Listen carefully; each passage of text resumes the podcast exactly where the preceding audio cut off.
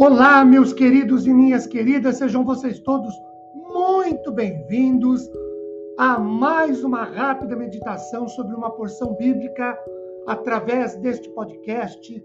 Hoje, segunda-feira, dia 1 de janeiro de 2024. Meu nome é Ricardo Bresciani, eu sou pastor da Igreja Presbiteriana Filadélfia de Araraquara, igreja esta situada na Avenida Doutor Leite de Moraes, 521, na Vila Xavier. É um prazer levar a todos vocês mais uma porção da palavra de Deus. Hoje, como dito no início, primeiro dia do ano, do novo ano de 2024. Um ano que não sabemos como será. Qual é a certeza que nós teremos? Nenhuma. Como as coisas se darão no âmbito político, econômico, financeiro, social, não sabemos. Como as coisas se darão na nossa saúde, não sabemos.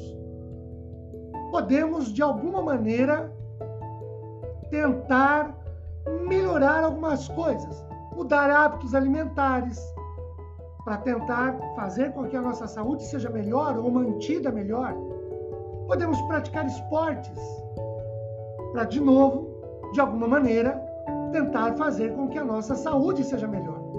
Mas isso não nos garante que será. Como será a vida na sociedade? Não sabemos. Trabalho, estudos, vida acadêmica? Não sabemos. Como será o ano novo? Não sabemos. Como enfrentá-lo? Bem, a esse respeito, Josué capítulo 1, versículo 9 nos diz o seguinte: Lembra da minha ordem, diz o Senhor. Seja forte e corajoso. Não fique desanimado, nem tenha medo, porque eu, o Senhor seu Deus, estarei com você em qualquer lugar para onde você for. Bem, queridos, esta é uma palavra de ânimo, de incentivo, de encorajamento. Deus nos diz para sermos fortes e corajosos. Deus nos diz para não ficarmos desanimados com notícias ou a partir de notícias, a partir de fatos, de eventos, de situações com as quais conviveremos. Ele diz: não tenha medo. Ele diz esta palavra a Josué quando o povo de Israel tinha há pouco tempo perdido Moisés como grande líder que, usado por Deus, tira o povo de Israel do Egito e o faz atravessar por 40 anos todo o deserto para chegar na terra prometida. Josué é um novo líder. O povo vai adentrar a terra prometida.